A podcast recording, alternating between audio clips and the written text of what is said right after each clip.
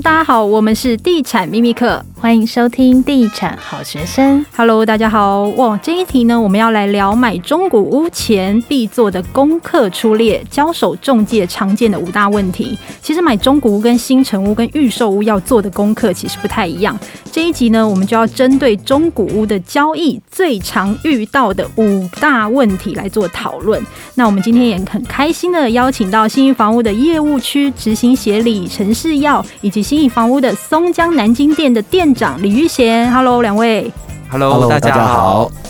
呃，因为这个我们也会很好奇啊，像是内政部不动产的资讯交易平台，每一季其实都会进行房地产交易纠纷的统计。那根据目前最新二零二一年一到三月的这个调查结果，榜首第一名居然是隐瞒重要资讯。那请问一下，到底哪一些范围是属于中介必须要告知的重大资讯呢？好，呃，针对这个题目哈，呃，其实针对每一个交易的物件，其实中介业都有提供一本不动产说明书。哦，那里面针对屋况的描述是由屋主本人亲自填写。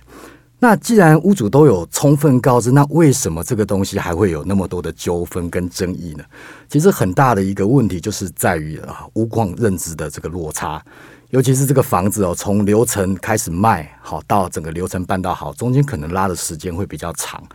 所以往往是这样的呃，这个过程中间造成很多屋况会有一些动态性的变化。好，比如说现在有两个部分可以跟大家分享一下，通常在第一个是说呃。因为内部屋况造成的这个这个价损，好，比如说有哪些资讯呢？好，比如说辐射、海沙、倾斜、凶宅，这四种指的是所谓的重大瑕疵。那另外啊，最常发生争议的可能就是漏水、壁癌啊，甚至有所谓的白蚁蛀蛀蚀的问题这样子。好，那另外一些哦外部。呃，一些资讯可能会影响所谓的房地房子的这个价损，比如说有些险恶设施的这个部分。好，那建议是可以在在这个现在目前的政府有一个电子地图，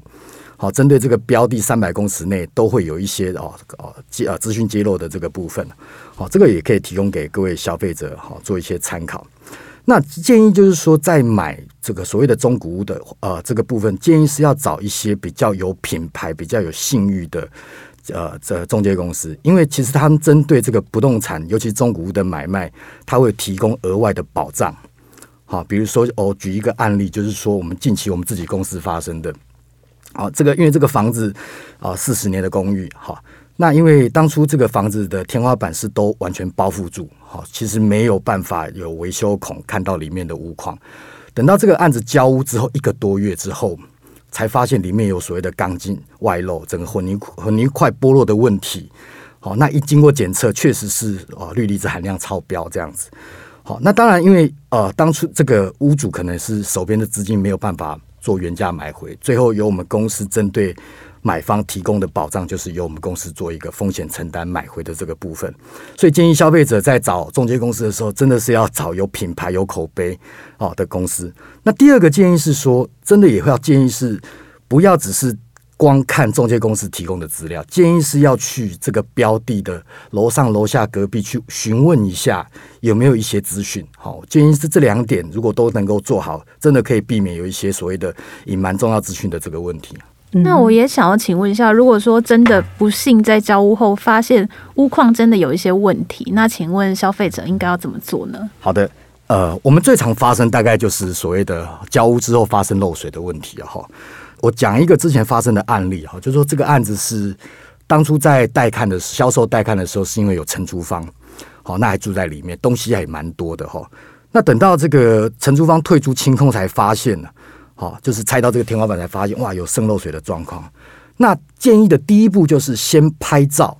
好，当存证，好，然后呃通知所谓的中介公司。那第二部分是请中介公司呃可以找一些专业的厂商来去做现场的评估以及漏水时间点的界定。为什么这个很重要呢？如果如果可以认定是这个漏水是在交屋前发生的。那当然，我们后续就可以找前屋主来去针对这个屋况的物质瑕疵去做一个担保的责任。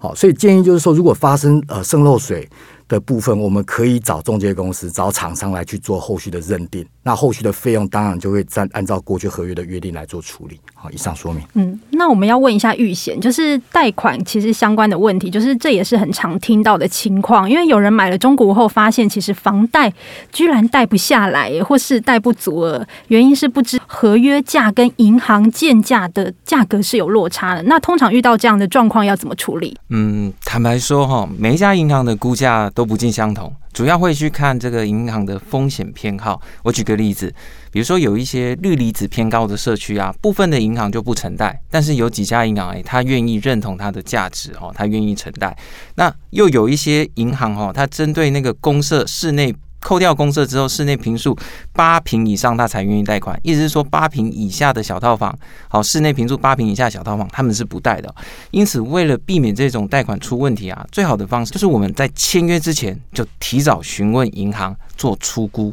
那一般来说，银行到底贷款会不会过？他们主要看两个重点，一个就是人，一个就是物。那人的部分呢，就是要去评估你的信用好不好。白话文来说，就是你有没有能力来还他的利息了哈，有没有钱来还钱？那这个我们平常要做什么样的累积呢？银行偏好哈，有一些，因为银行比较保守，所以就是如果你本身是上市公司的那个。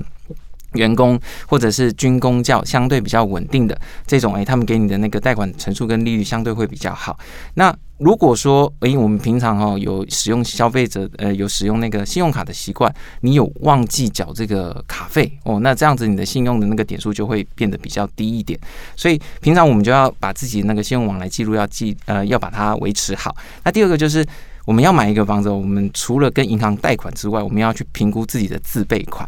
那通常哈，我们现在也要对各位听众要做一个提醒哦。通常买房子不是自备款而已，你额外还要再去评估一个，因为买的是中古屋，后续的装潢的费用。那呃，最近的那个通货膨胀又非常的非常的严重哦，所以在装潢的费用的部分哦，这一块其实真的要多抓一些预算上来。可是，诶，当你评估了装潢费用，发现啊，我喜欢这个房子，加上装潢费用之后，我钱不够买，那如何去提高信用的额度呢？我们举个例子哈，就常常会有父母亲帮小朋友买房子，但是因为小朋友刚出社会，他的那个经济能力不是那么的好，所以呢，这时候就会由父母来做保人哦，那他就贷款的额度就可以变高，或者是第二种方式哦，我房贷贷不到额度，我用增加个人信贷的部分，那甚至可以有第三种方式，我用我本来就有一个房子。我换屋，我原本的房子我来做增贷，这是在那个人的部分，好，人的部分。那在物的部分，就是我们去评估这个房子建价的价值是不是呃银行的那个评估的价值。那给大家一个观念，就是通常银行的估价通常都比较低了，哈。那他们会怎么去估？他们会参考同栋或者是周边的实价登录。第二个，他们会去看一下室内的装潢的屋况。那第三个，我们要提特别提醒各位听众哈，每家银行它都有偏好。那我们建议一开始的时候要多找几家那个出估，好出估，那挑出里面最符合您陈述利率需求的两家银行就好。两家银行哦，尽量送审的时候不要找超过三家，因为一旦你送审的时候，就会去调你的联征记录。那如果调太多的联征记录，就会让你的信用的平等就会降低，那你的陈述跟利率就会受到影响。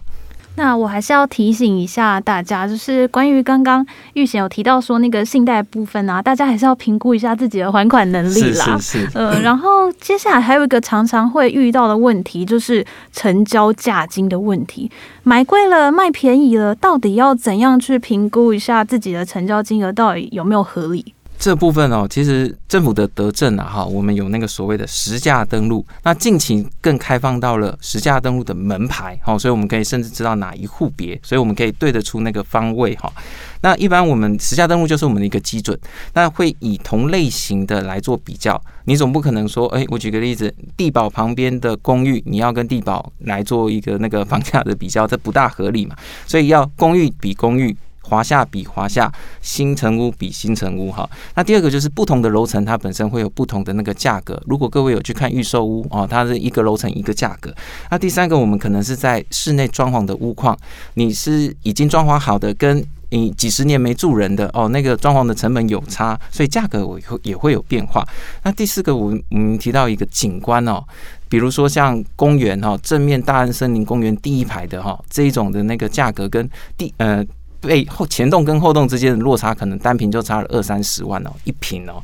那我们也提醒各位，有一种很特殊的那个产品，叫做国宅或者是军宅，像做这种类型的那个。呃，行情的那个评估的时候，因为国宅跟军宅，他们本身都会含车位的坪数灌在公设里面，所以同样是电梯型的产品，它相对的单价会比旁边不是国宅的那个行情要来得低，所以因此不要拿国宅跟附近非国宅的那个同种类型的产品来做比较，国宅就跟国宅里面来做比较，这样子会相对比较合理。哦，了解。那我们自己比较好奇的就是，到底那个现况交屋的定义是什么啊？因为其实我们在现场在交易，很常听到屋主就是，好都说我就是这样卖，现况这样卖。好，那其实这样子谈哦，往往在后续很容易产生一些纠纷。因为我就讲前面有刚才有谈到嘛，我们流程可能有的时候短则一个月，有的时候流程一跑可能是一个半月到两个月。那这里一一个月到两个月时间，其实那个现况这件事情，其实它就会有很多的变化。那也因为这些变化，造成很多后续大家对屋况认知上的差异啊，进而产生很多的冲突跟纠纷这样子。所以我们这边的建议是，呃，如果啊你是卖方，你要现依现况交屋，好，建议是你要把整个现况描述清楚。好，比如说，呃，你要留的东西是哪一些？比如说房子哪里有一些瑕疵，有渗漏水，我建议是不是只有文字而已，要搭配拍照，然后啊附赠在合约书当附件。这个避免日后可能很多人对于这个屋况有一些争议，这样子。好，那另外我们也可以针对可能有一些现况已看到、已了解的瑕疵，也可以约定后续的怎么处理。比如说是价金的补贴，或者是由谁来找厂商来做后续的估价修缮，这个都可以在合约书事前都可以去做一些约定，以避免日后的这个不不需要的这种冲突跟纠纷。以上补充，嗯，我特别会问这一点呢，啊，是因为我朋友最近就遇到一个问题，他最近刚买一个中古屋，那这个中古屋里面本身有冷气，他就很开心的买完以后搬进去，发现 冷气不会冷。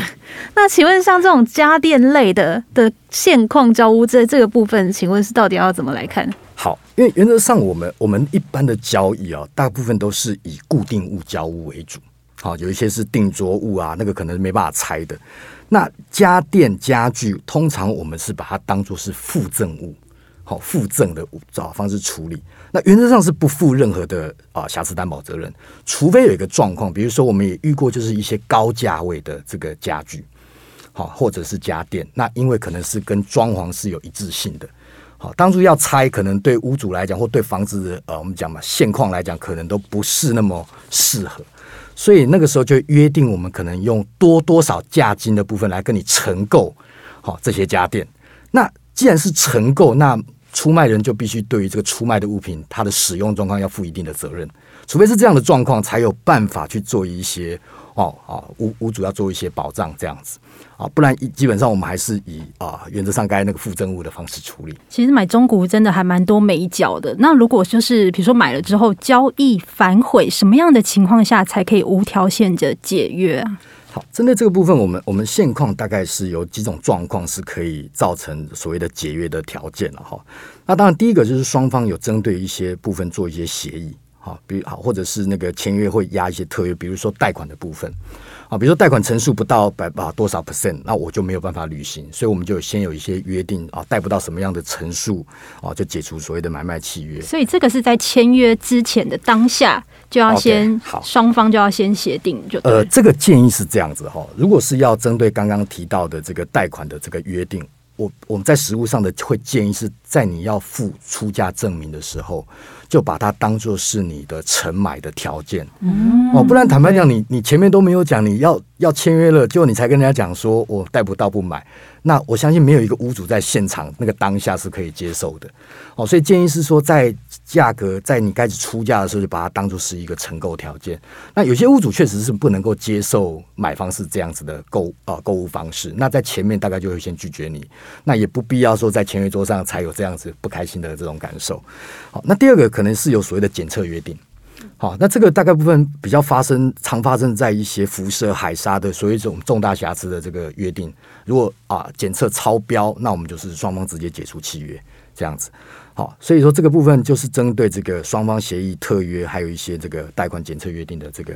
部分，如果哦超标就可以达成无条件解约。好的，嗯，好的，那这一集也非常谢谢两位，我们来下一集要来聊花小钱买加大空间、顶加阳台外推这些物件，避免争议怎么买呢？那我们下一集再见喽，拜拜，拜拜，拜拜。